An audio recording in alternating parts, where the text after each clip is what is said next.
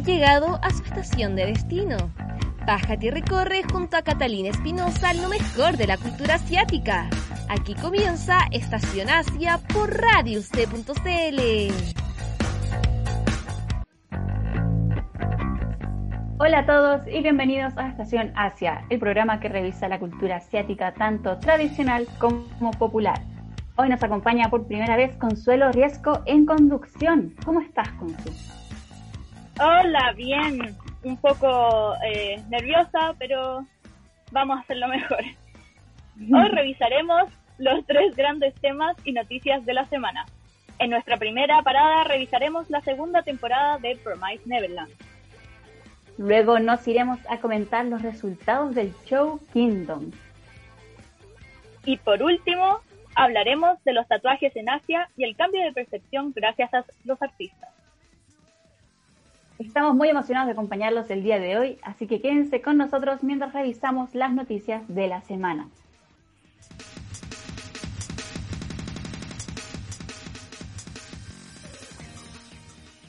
El manga Tokyo Revengers supera 20 millones de copias en circulación. El editor del manga Tokyo Revengers, escrito e ilustrado por Ken Wakyu, confirmó a través de Twitter que la franquicia ha superado los 20 millones de copias en circulación. Este es un avance tremendo, pues solo el pasado 31 de marzo se habían reportado solamente 10 millones de copias.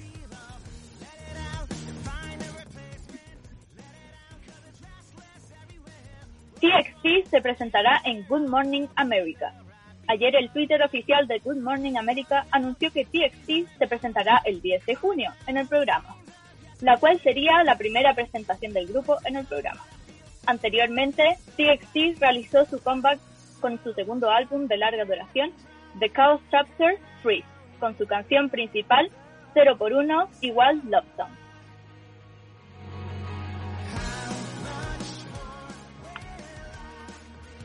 Taemin empezó su servicio militar el último día de mayo, el miembro de Shiny, Taemin, se enlistó para cumplir el servicio militar obligatorio, el cual terminaría el 22, perdón, el 2022 en noviembre. Bien, la hora y lugar del enlistamiento eh, debía estar en forma privada debido a la pandemia y para respetar la privacidad de Taemin, el 31 de mayo circularon varias fotos de fans donde se mostraba a Taemin rodeado de gente y de paparazzi. El 18 de julio Taemin cumplirá 28 años edad límite para realizar el servicio militar obligatorio. Por otro lado, Onyu, Ki y Minho ya terminaron su servicio militar el año 2020. Antes del ingreso Taemin, em, antes del ingreso de Taemin, los miembros subieron fotos a su Instagram, donde se puede ver a los cuatro miembros juntos. La última foto que tendremos de ellos en dos años.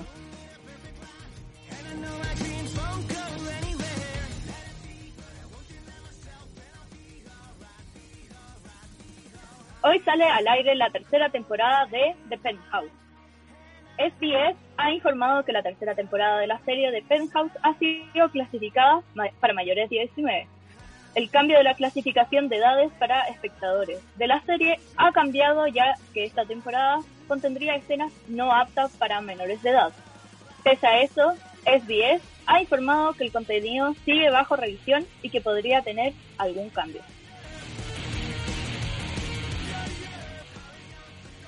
Oli London vuelve a ser el centro de controversia.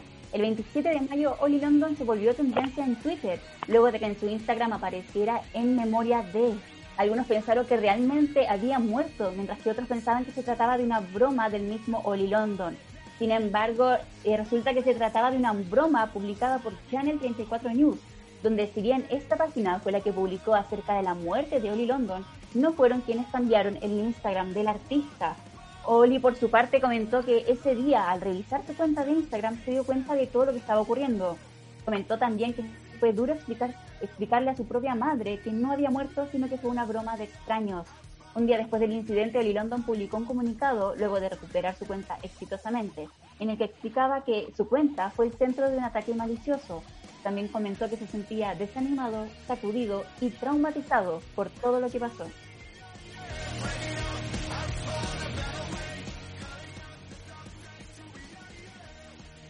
Ya está el top 5 de los mangas más vendidos en Japón durante la primera mitad del 2021. En el top 1 no hay especiales sorpresas, Kimetsu no Yaiba, que con más de 26 millones de copias vendidas, sigue en posición incontestable. Le sigue, no demasiado lejos, Jujutsu Kaisen, con casi 24 millones de copias vendidas, en lo que va del 2021. El resto del top de ventas de manga en Japón pega un bajón considerable, no porque sea peores, sino porque las cifras de los dos primeros son de vértigo. Tokyo Revengers con 5 millones de copias ocupó el tercer lugar. Luego va con 4 millones y medio de copias vendidas a eh, Attack on Titan o Shingeki no Kyojin. Y finalmente Chainsaw Man con 4 millones de copias, un poco más de 4 millones de copias vendidas.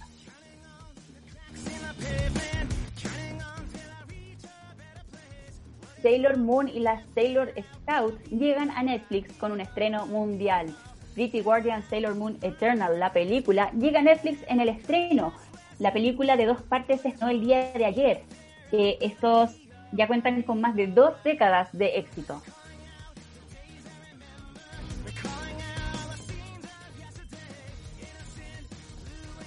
Pokémon estrena dos cortometrajes animados. The Pokémon Company International estrenó un nuevo cortometraje de animación de la serie Pokémon, titulado Yume no Tsubomi o Dreaming Tsubomi, en el canal de televisión Pokémon Kids en YouTube. Previamente ya había estrenado el cortometraje Hero ni Naritai, Yang Chamaru, eh, el Día del Niño del 5 de mayo pero lo volvió a publicar recientemente en el canal de televisión Pokémon Kids.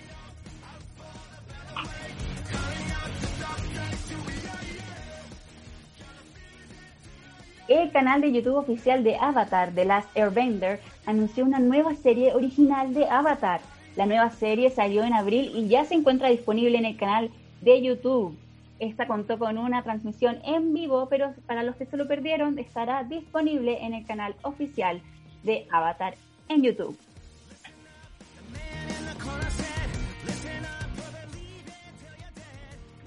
Y la última noticia del día.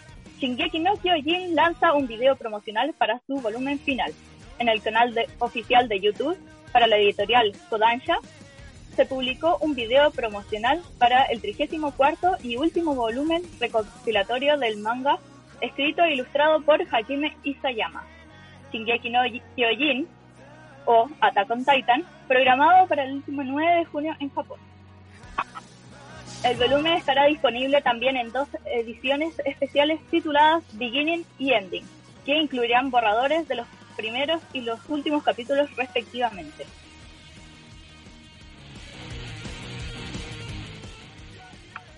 Y estas fueron las noticias de la semana, así que pasemos a escuchar la primera canción del día, Identity, de Kiro Akiyama.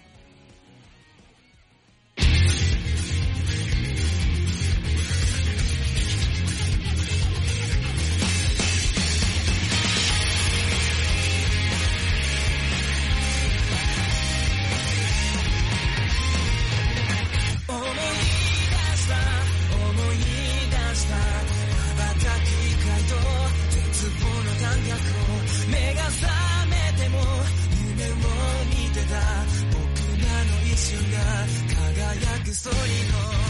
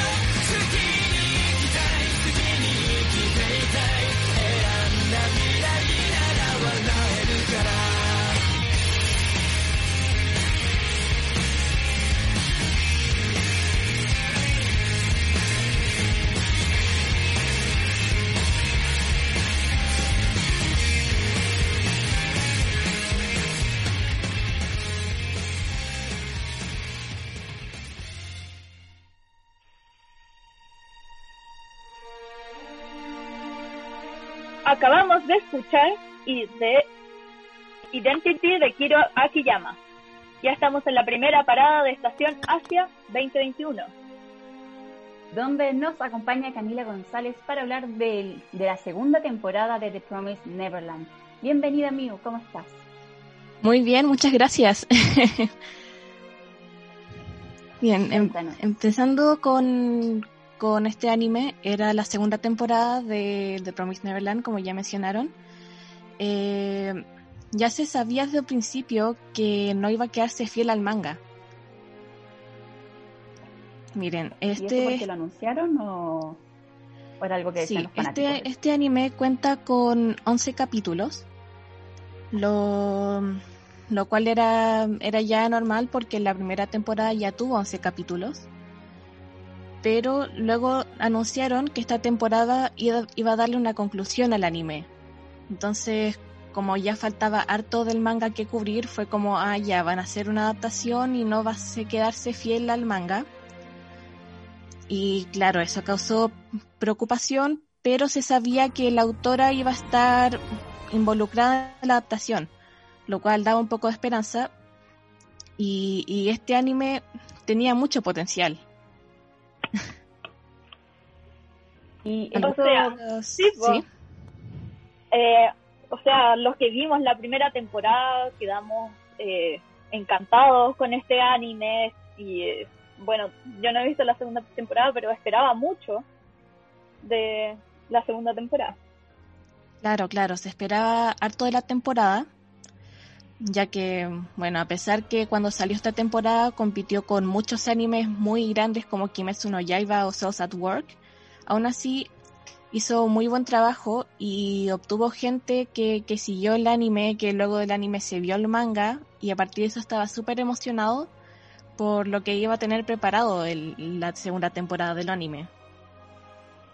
Sí, además, si no, si no me equivoco, este anime cuando salió y apareció en Netflix también causó mucho revuelo por el, la temporada 1, me refiero, causó mucho revuelo por el plot twist que tenía, que se mostraba como una historia súper inocente, una historia eh, de fantasía eh, alegre, por así decirlo, y después nos reveló que no era un anime bonito o alegre o simplemente eh, superficial, sino que tenía también, tocaba temáticas bastante oscuras.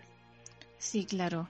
El, el horror y la tensión que, que, tenía el anime, sobre todo en la primera temporada, era algo que, le gustaba harto a los fans y se esperaba que se mantuviera en la segunda temporada, cosa que tampoco pasó mucho, como que lo intentaron, pero no funcionó tan bien como en la primera temporada.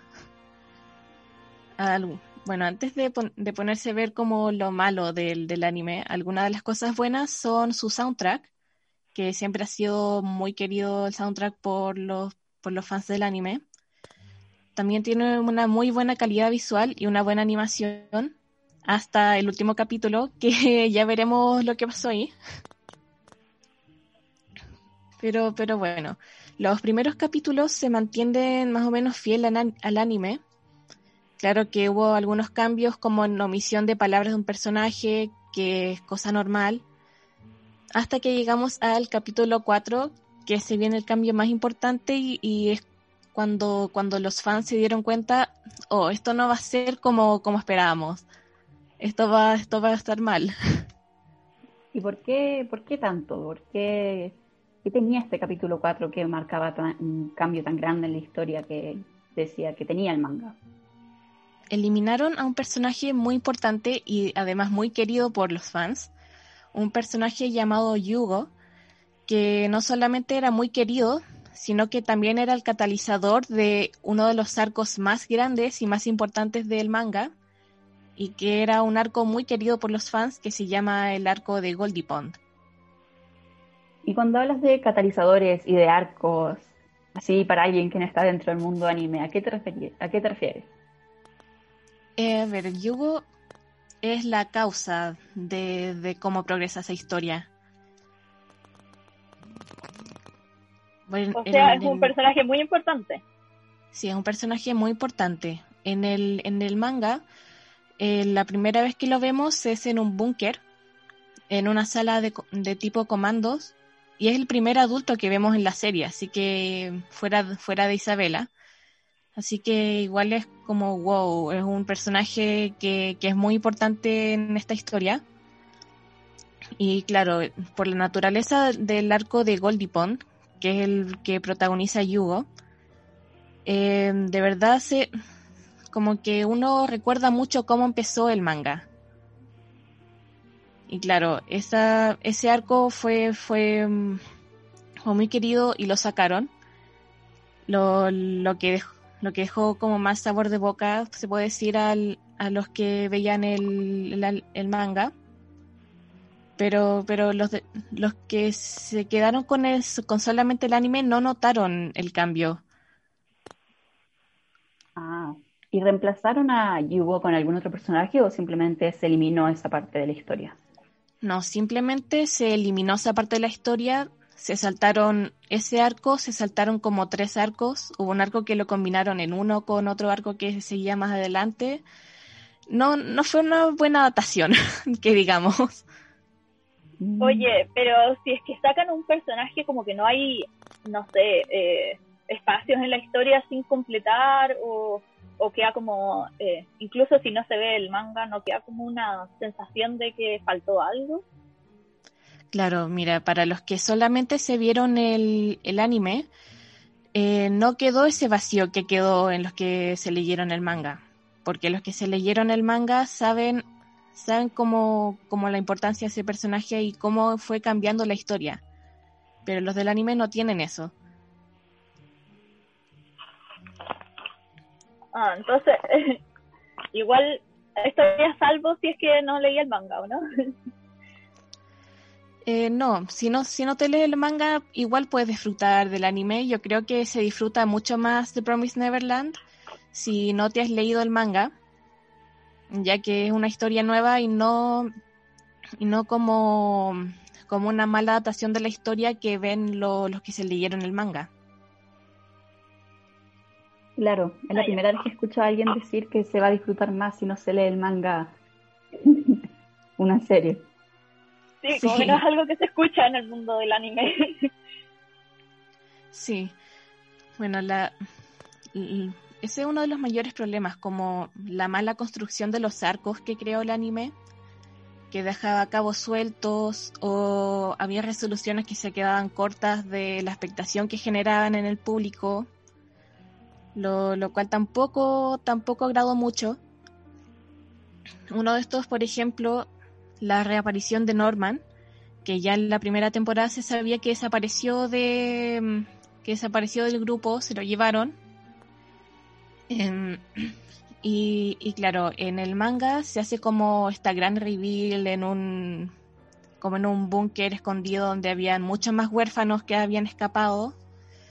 Pero pero en el anime lo hacen en, en un pueblo de demonios cuando estaba escondido y como que apareció y es como, oh, ahí está Norman. Y no generó la misma emoción que generó en el manga. Oye, pero medio spoiler. O sea, igual. no, igual todos los que vieron el anime saben que eh, Norman, o, esperaban más bien, que Norman no hubiera muerto o que no desapareciera ahí y que se contara un poco más de su historia, pero aún así. Claro, claro. Perdón. A llorar. bueno, si estamos haciendo una crítica, se va a esperar que haya algo de spoilers. claro. Y en otra cosa que, que quedó como un cabo suelto es el del pendiente de Mujica, que es una, una demonio, la primera demonio buena, entre comillas, que conocemos en el, en el anime, que cuando se separan del grupo le da a Emma como un pendiente. Claro, en el, en el anime se toca que este pendiente solamente como para la buena suerte y no se vuelve a tocar nunca más en, en el anime. Pero en el manga ese pendiente tiene un significado mucho más grande. Ah, qué, qué pena que le saquen como simbolismo a un objeto que se menciona como importante, ¿o no? Sí. Miren, ese, ese pendiente era como la llave, entre comillas, al, a como al dios del mundo de los demonios, que era con quien tenían que forjar una nueva promesa, que está en el título del, del manga, y es como, como el punto de todo. Oh. Y no lo incluyeron en el anime. No lo incluyeron, lo saltaron y en lugar de forjar la promesa Ah. con el dios, que era como el objetivo, forjaron la promesa con los mismos demonios. Y, oye, em, ¿hay más del manga, o sea, que no hayan incluido en la segunda temporada, que, pueda haber en una posible tercera o ya se acabó así? Eh, hay mucho que, que omitieron en la segunda temporada, pero, pero le dieron una conclusión a la segunda temporada. Como que es la última, ya la cerraron, fin. Así que no, no creo que haya una tercera temporada, pero siento que tal vez pueda haber una, una adaptación más fiel como fue lo que pasó con, con Full Metal Alchemist pero, pero nada seguro, nada, no se sabe nada. Eso. Igual hay varias series que pasó lo mismo, que no siguieron el manga y que después tuvieron que sacar un como reboot.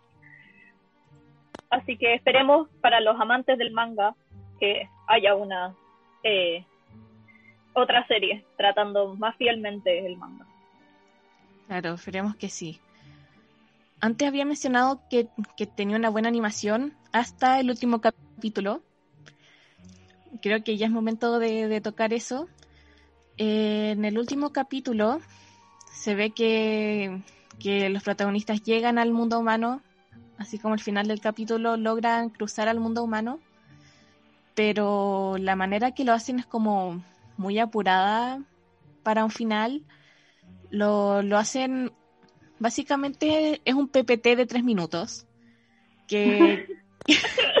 sí, básicamente un PPT de tres minutos. Son solamente imágenes, no hay animación. Y la que se muestra como su viaje al otro lado, cómo llegaron y cómo van a vivir su vida en el mundo humano. Eh, y, claro, es de- después de tener una, una temporada con 11 capítulos muy bien animados, eh, con, con un muy buen soundtrack, con buenos efectos de, de video y de sonido. No pueden tener que, que el, el final para cerrar el, el anime tengan un PPT. No pueden tener un PPT. Igual me lo imagino bastante, bastante claro. O sea, me puedo imaginarme cómo podría ser un final de anime con música de fondo y unas imágenes de cómo lo lograron. Y Sí. como, no se lo puede Sí, imaginar. como, como, la, como la calma después de la tormenta, sí. Pero, pero no tenían actores de voz, solamente era música, solamente eran imágenes quietas en la pantalla que, que con suerte se movían para la transición. Entonces, tampoco gustó eso mucho, como el final tan esperado y esto es lo que hacen. Sí, pues me imagino. O sea, además, el que no haya sido consistente con el resto del anime lo hace peor, porque por último tiene los hay muchos animes que tienen eh, buena historia, pero pésima animación y uno los disfruta igual porque son consistentes, pero si bajan la calidad en el último capítulo, decepcionante, ¿o no? Sí, y como que, que se notó mucho, como que, mm, que llamó mucho la atención esta decisión de poner un final no animado, después de que toda la temporada haya sido animada. Sí, triste. Sí, es muy desafortunado que, que se haya perdido todo el potencial que tenía este manga, o sea, este anime.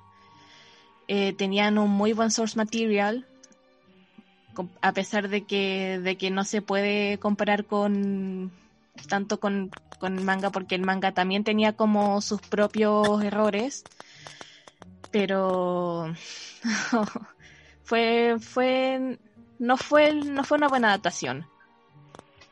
Claro. Igual hay que mencionar que según estamos comentando, el manga al parecer no era perfecto y el anime tuvo esta oportunidad de, mejorarlo con todo el source material que mencionabas. Pero bueno, no cumplió las expectativas de los fans que, este, que esperaban esta adaptación del manga. Pero lo bueno es que, como mencionabas, para quienes simplemente vieron el anime, van a poder disfrutar eh, de una historia que no tiene muchos eh, loopholes, por así decirlo, excepto por el final, pero no hay nada que hacer en esa área. Así que, bueno, bueno sin duda, sin duda un, asunto muy interesante y gracias Miu por traernos este tema. Muchas gracias. Ahora pasaremos a escuchar la, la segunda canción del día, Wolfgang de Stray Kids. Ya volvemos.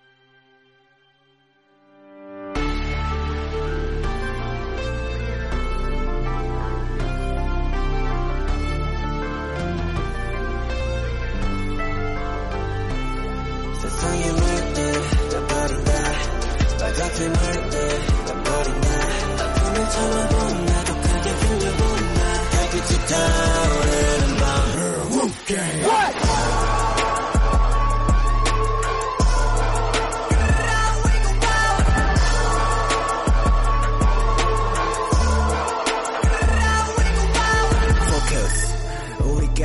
있는 일 같죠 고개 쳐들지 말고 자세를 낮춰 음, 꿈초리 사략꾼 꿈초리 사냥꾼 잡이 하나 없이 다 숨에 목에 물어버려. 다 씹어먹어버려. 양쪽장식의 세계 착착함은 묻어버려. 고조하는 음악과 우리 howling 위기를 Coming through the storm yeah no 숨막혀 잔인 함의 연속 벗어나려 해도 now I know 누구도 피할 수 없는 컴페티션 살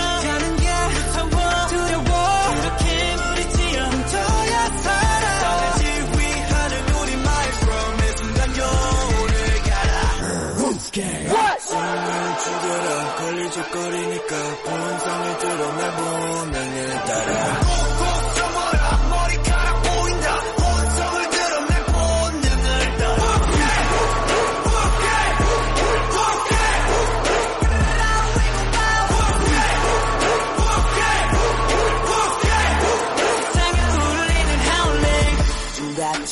차는 모두 열중치 We go hard, let's go getting 신경 곤두스 우리의 그림 소리는 마치 orchestra 날카로운 선율의 목소리 치는 trap 몸은 변한 헌 모르지에 run 진흙한 곳을 쏟아 밭으로 만들고서 웃어 모핑에서 미션 밖에서 부셔 우습게 접던 윗소리 구겨 아니면 나를 서들 밭을 경고 get it sound good Yeah, no 숨 막혀 잔인함의 연속 벗어나려 해도 Yeah, no 누구도 I'm the competition.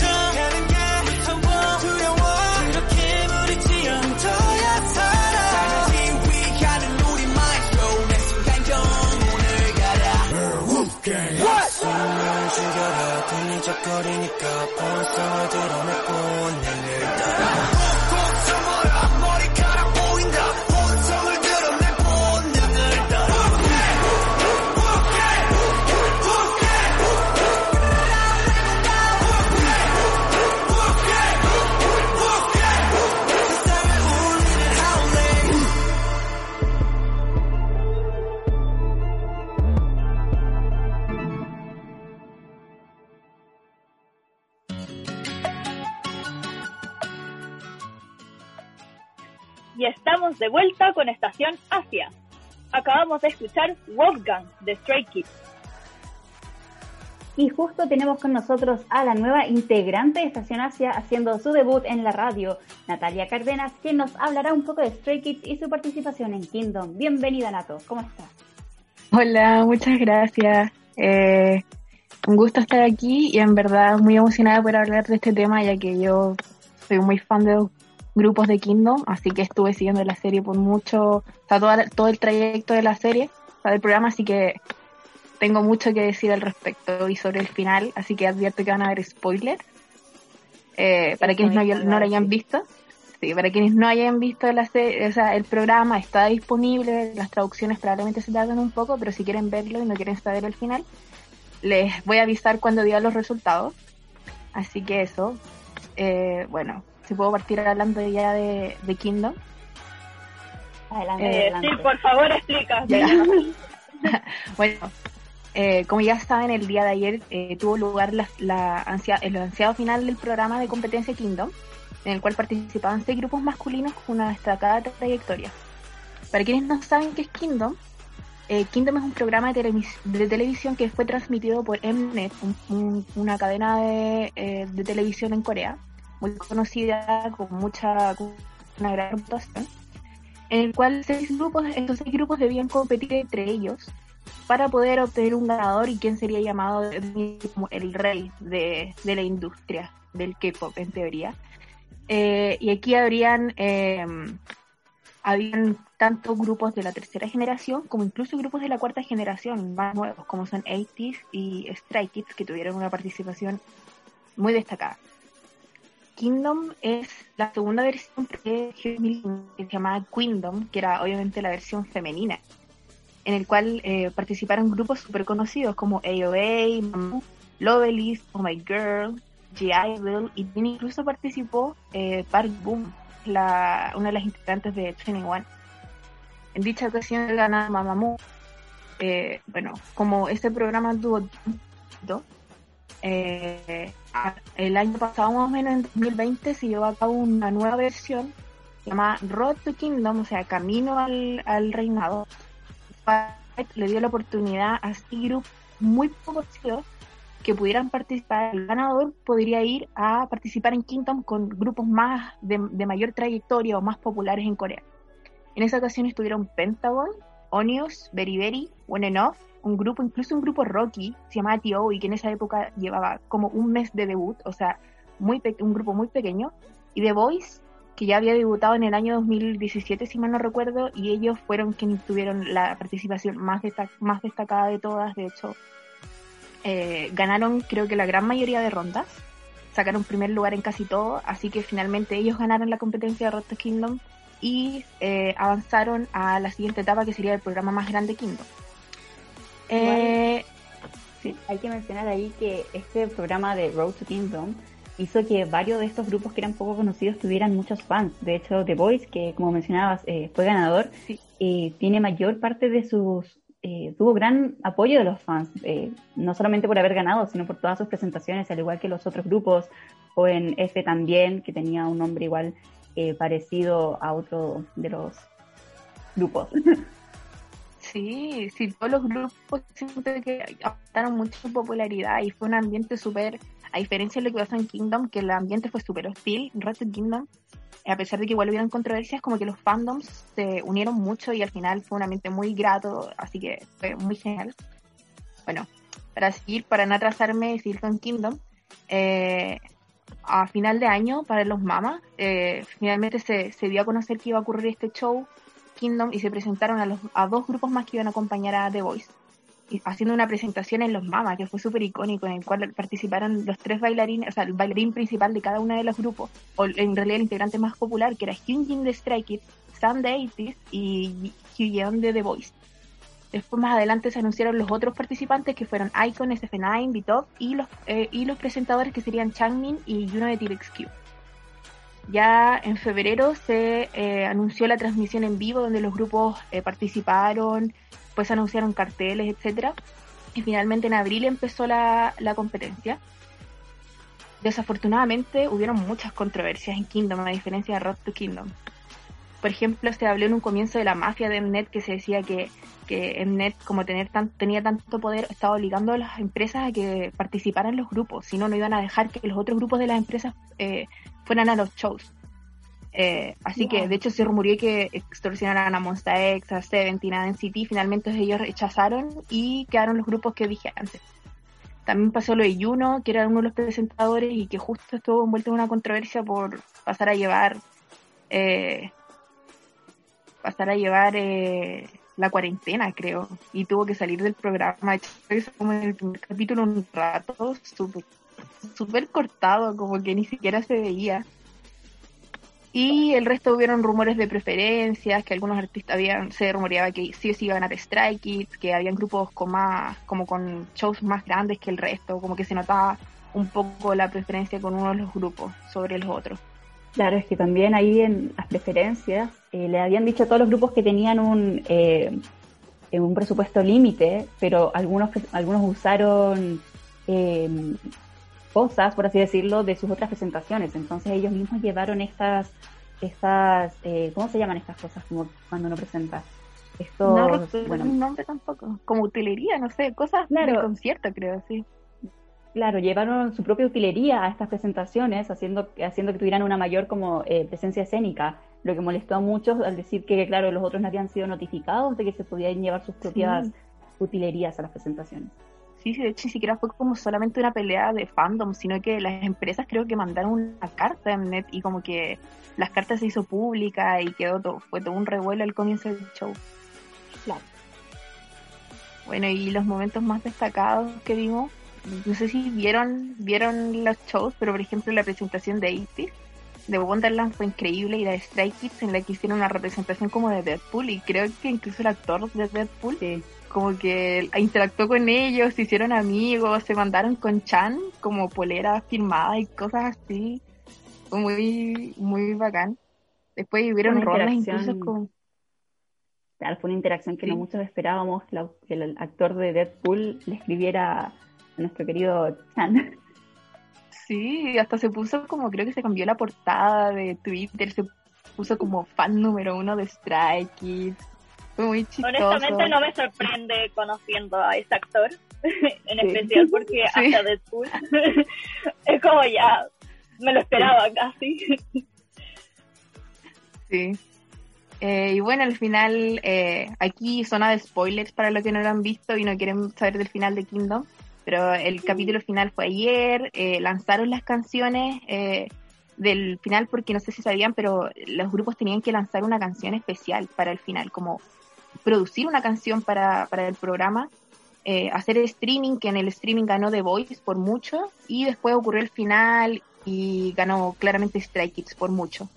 Así que eso fue muy genial, lo pasaron súper bien, hicieron una presentación como vocal incluso, y creo que Apis en su presentación los invitó a cenar, así que probablemente ahora estén todos comiendo juntos, celebrando la victoria Igual fue una interacción que eh, se mostró mucho, la interacción de Stray Kids con 80 Fue bastante... Sí. Eh, mucho amor para los grupos. O sea, a pesar de todas las como controversias y, y, otras cosas, al final el programa fue más un éxito, supongo. Sí, fue un éxito, pero también contrajo muchas peleas entre los fandoms, mucho, mucho, especialmente Stay con Anthony, como que out, como que murió esa relación de, de fandoms. Claro, bueno, les deseamos lo mejor a todos los grupos que estuvieron, también con el la gran aparición de eh, Beat Icon y SF9, que no se escuchaba de, ellos hace mucho tiempo. Eh, bueno, muchísimas gracias Nato por hablarnos de este tema y nos vemos la próxima semana. Muchas gracias, hasta luego. Chao. Y pasamos, chao. Y pasamos a escuchar el tercer tema de esta jornada, la nueva canción de TXT, I Know I Love You.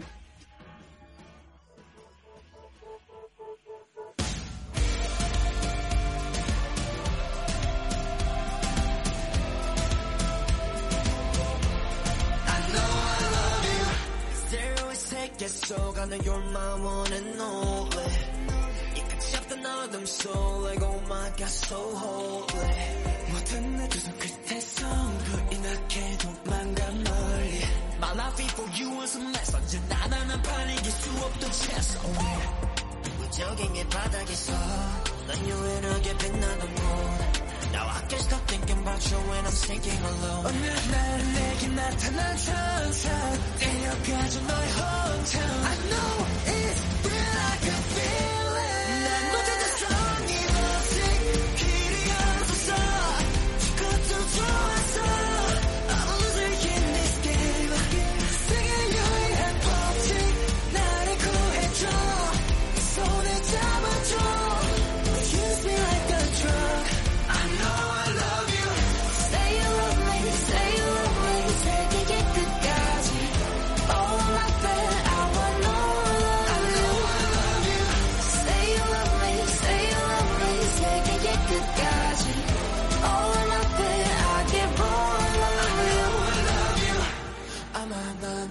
난안될 거야. 천국엔 못 갈 거야. 어울리지 않아. 자리 따윈 천국엔 없어. 모든 애들 발끝에서 새까맣게 물들었었지 My love for you was a treasure. 나다란 말 붙일 수 없던 measure. Away 얼음뿐인 이곳에서 넌 유일하게 빛나는 거 can't stop thinking about you and I'm thinking alone 그렇다 내게 나타난 천사 데려가줘 너의 hometown I know it's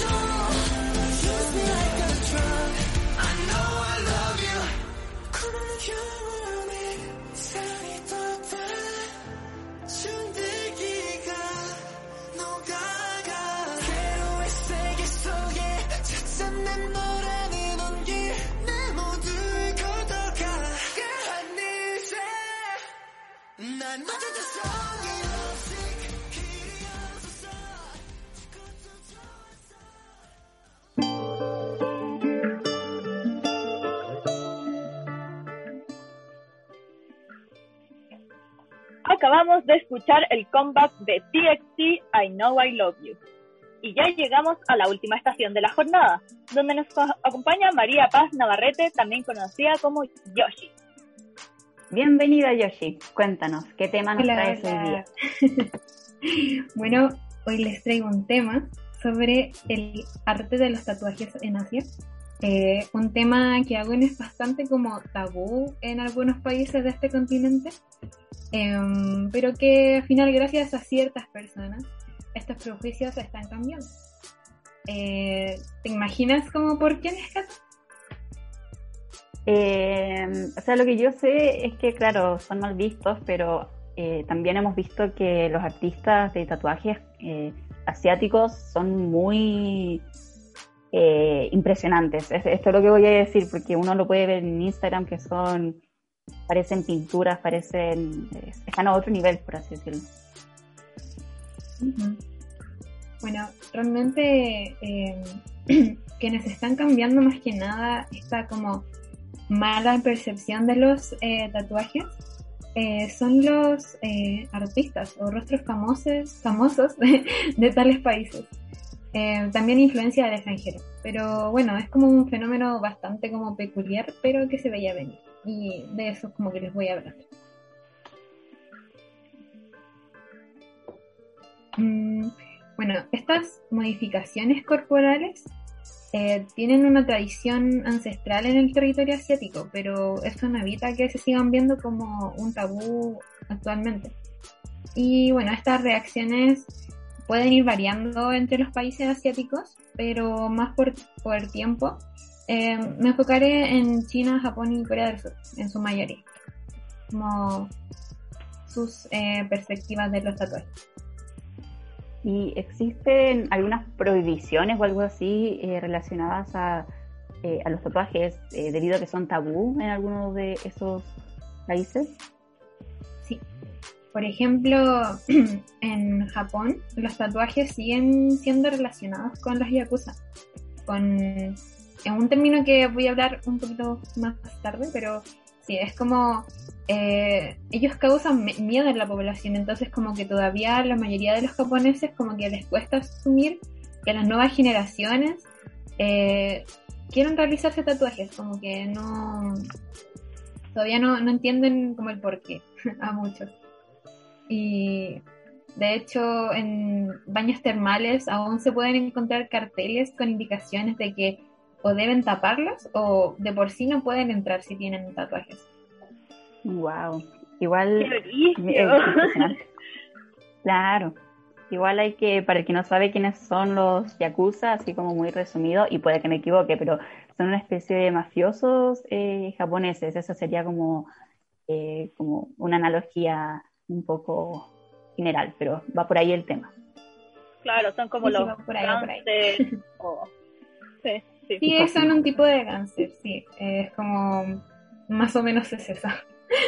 Y bueno, eh, otro ejemplo también es el de Corea, donde eh, Corea del Sur, donde en la TV todavía se censuran los tatuajes y en las familias como que aún es muy mal visto que alguno de sus miembros se tatúen, como que eh, por ejemplo en YouTube se pueden ver videos donde jóvenes coreanos les realizan como bromas a sus padres diciendo que se hicieron un tatuaje o se ponen uno como falso y le gritan el cielo que obtienen, imagínenselo. O sea, en Sí. verdad me lo imagino, porque Corea, o al menos en mi percepción de Corea, son demasiado tradicionales y conservadores. O sea, Claro, Sí, igual, bueno, eh, en la gran parte sí.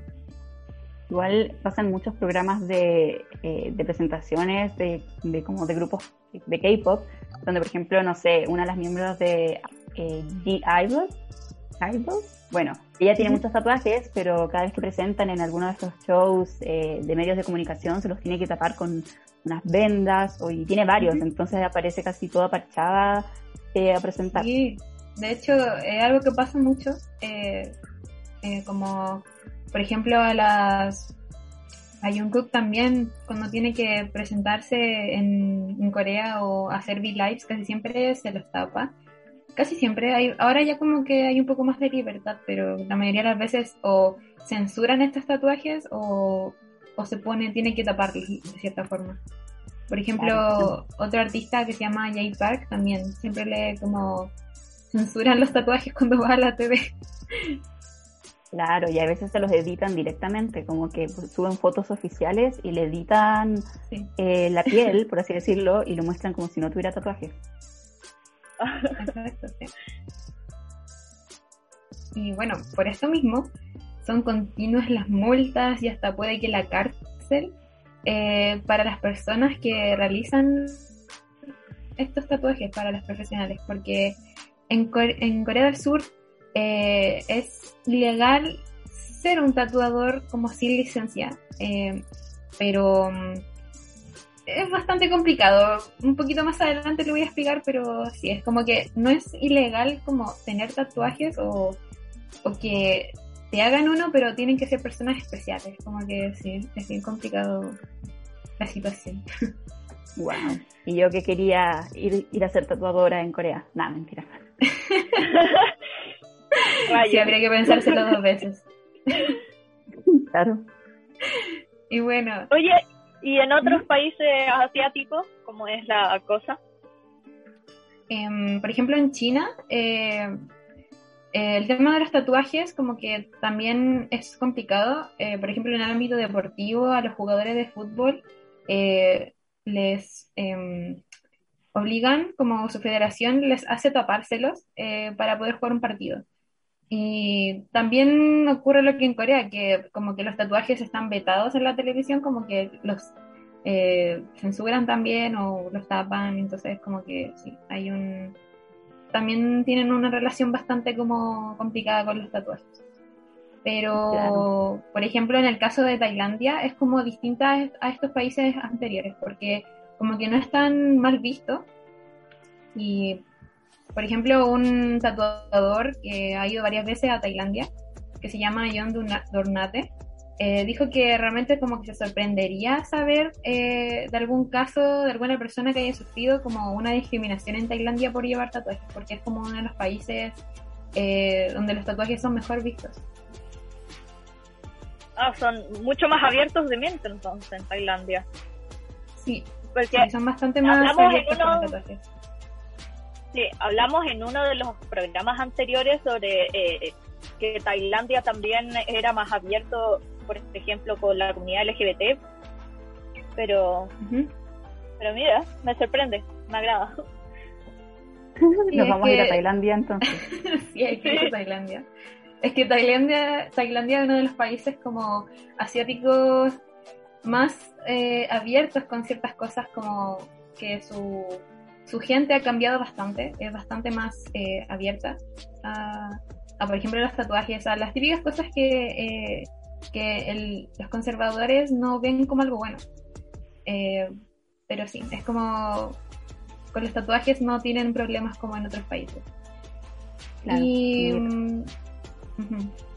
Sí, como respecto a China también se puede ver porque incluso los influencers que hay allá, eh, por ejemplo, hay un chico que yo sigo en Douyin, que es como el TikTok chino, eh, y la gracia que tiene él es que tiene tatuajes, y esa es toda su gracia, o sea, claro, lo muestra de una manera, como que se viste y todo, pero la gracia que él tiene es que tiene el torso lleno de tatuajes y es muy eh, raro ver eso eh, dentro de los influencers.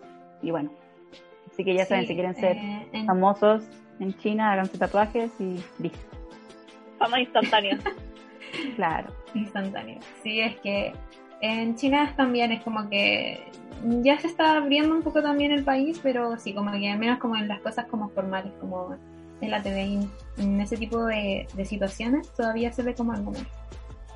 Y mm, bueno, realmente como que el origen de esta, de esta mala visión de los tatuajes, por ejemplo en China, tiene que ver de que eh, en la antigua China los tatuajes eran principalmente marcas para los prisioneros y esclavos, como, como usados para saber quién- quiénes eran delincuentes, como reincidentes, o de identificar a los dueños de esa gente.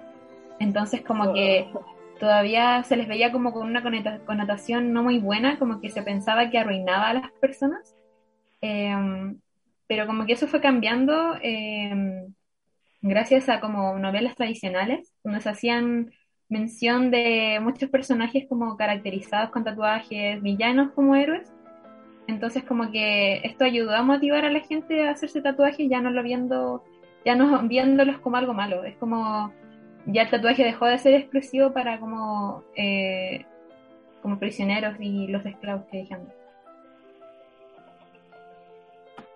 qué, qué brigio, o sea, eh, no hubiera pensado que ese era el origen de, de ver como algo malo el, el tatuaje. Sí, Claro.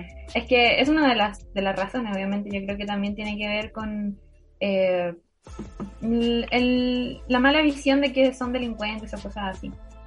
en Eh, Corea también y por pasa- ejemplo, en.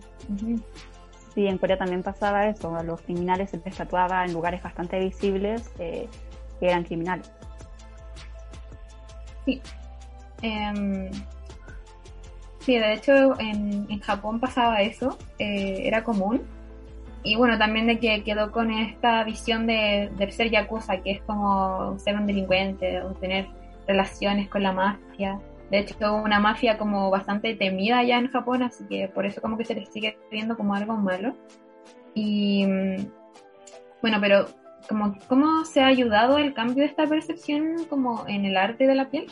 Eh, realmente tiene que ver con que, por ejemplo, en Japón, eh, jugadores de fútbol como que cambian esa percepción de que marcarse el cuerpo de por vida es como invitar el rechazo social, como que ya está cambiando esa forma de verlo también.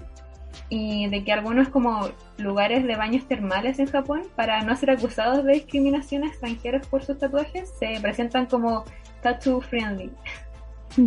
Literalmente. Ajá. O sea, sí, el internet también debió haber jugado un papel importante en la aceptación de, de tatuajes. Igual Debe impresionante haber que lo jugado un buen papel.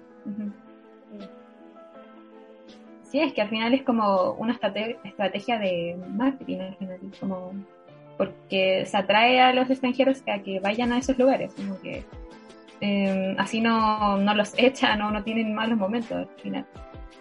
Y mm, bueno, también artistas del K-pop como que ayudan a esta visibilización de, de este arte de forma positiva, como por ejemplo Jimin de BTS, Amber, J Park, eh, de Block B, de EXO, eh, y también por ejemplo Jungkook que hace poco eh, en un video del canal de YouTube Ayo, eh, unos tatuadores como de Corea eh, que se llaman Tachi y Andy hablaron por ejemplo de la importancia eh, de que Jungkook como un de K-pop que también está teniendo mucha fama eh, rompa estos estereotipos sobre como los tatuajes, como que eh, se va contra eso que se impone por la sociedad y realmente ellos como que eh, gracias a, a- aseguran que gracias a la confianza de Jungkook de mostrarlos eh, se ha ido desvaneciendo como esta mala percepción y como que la agradecen por eso.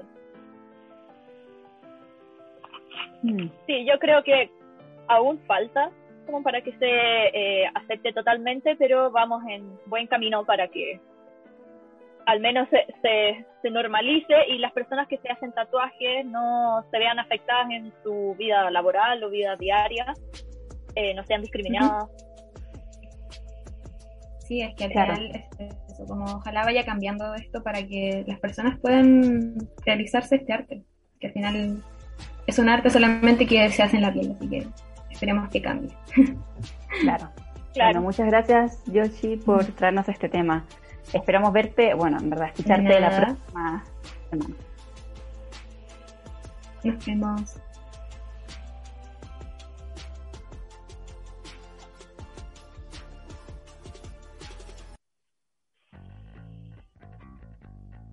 Bueno, y con esto llegamos al terminal de Estación Asia, finalizando así la jornada del día de hoy. Hoy estuvimos hablando de la nueva temporada de The Promised Neverland. También revisamos los resultados de Kingdom y reflexionamos en torno a los tatuajes en Asia. Antes de irnos, recuerden seguirnos en nuestras redes sociales. Estamos presentes en Instagram como arroba Estación Asia UC. Ahora sí, ya llegamos al final. Nos vemos la próxima semana en una nueva edición de Estación Asia. Adiós. Adiós. Lo mejor de la cultura asiática no se puede recorrer en un solo viaje. Catalina Espinosa te espera el próximo viernes a las 3 de la tarde en la misma parada. Esto fue Estación Asia por Radio C.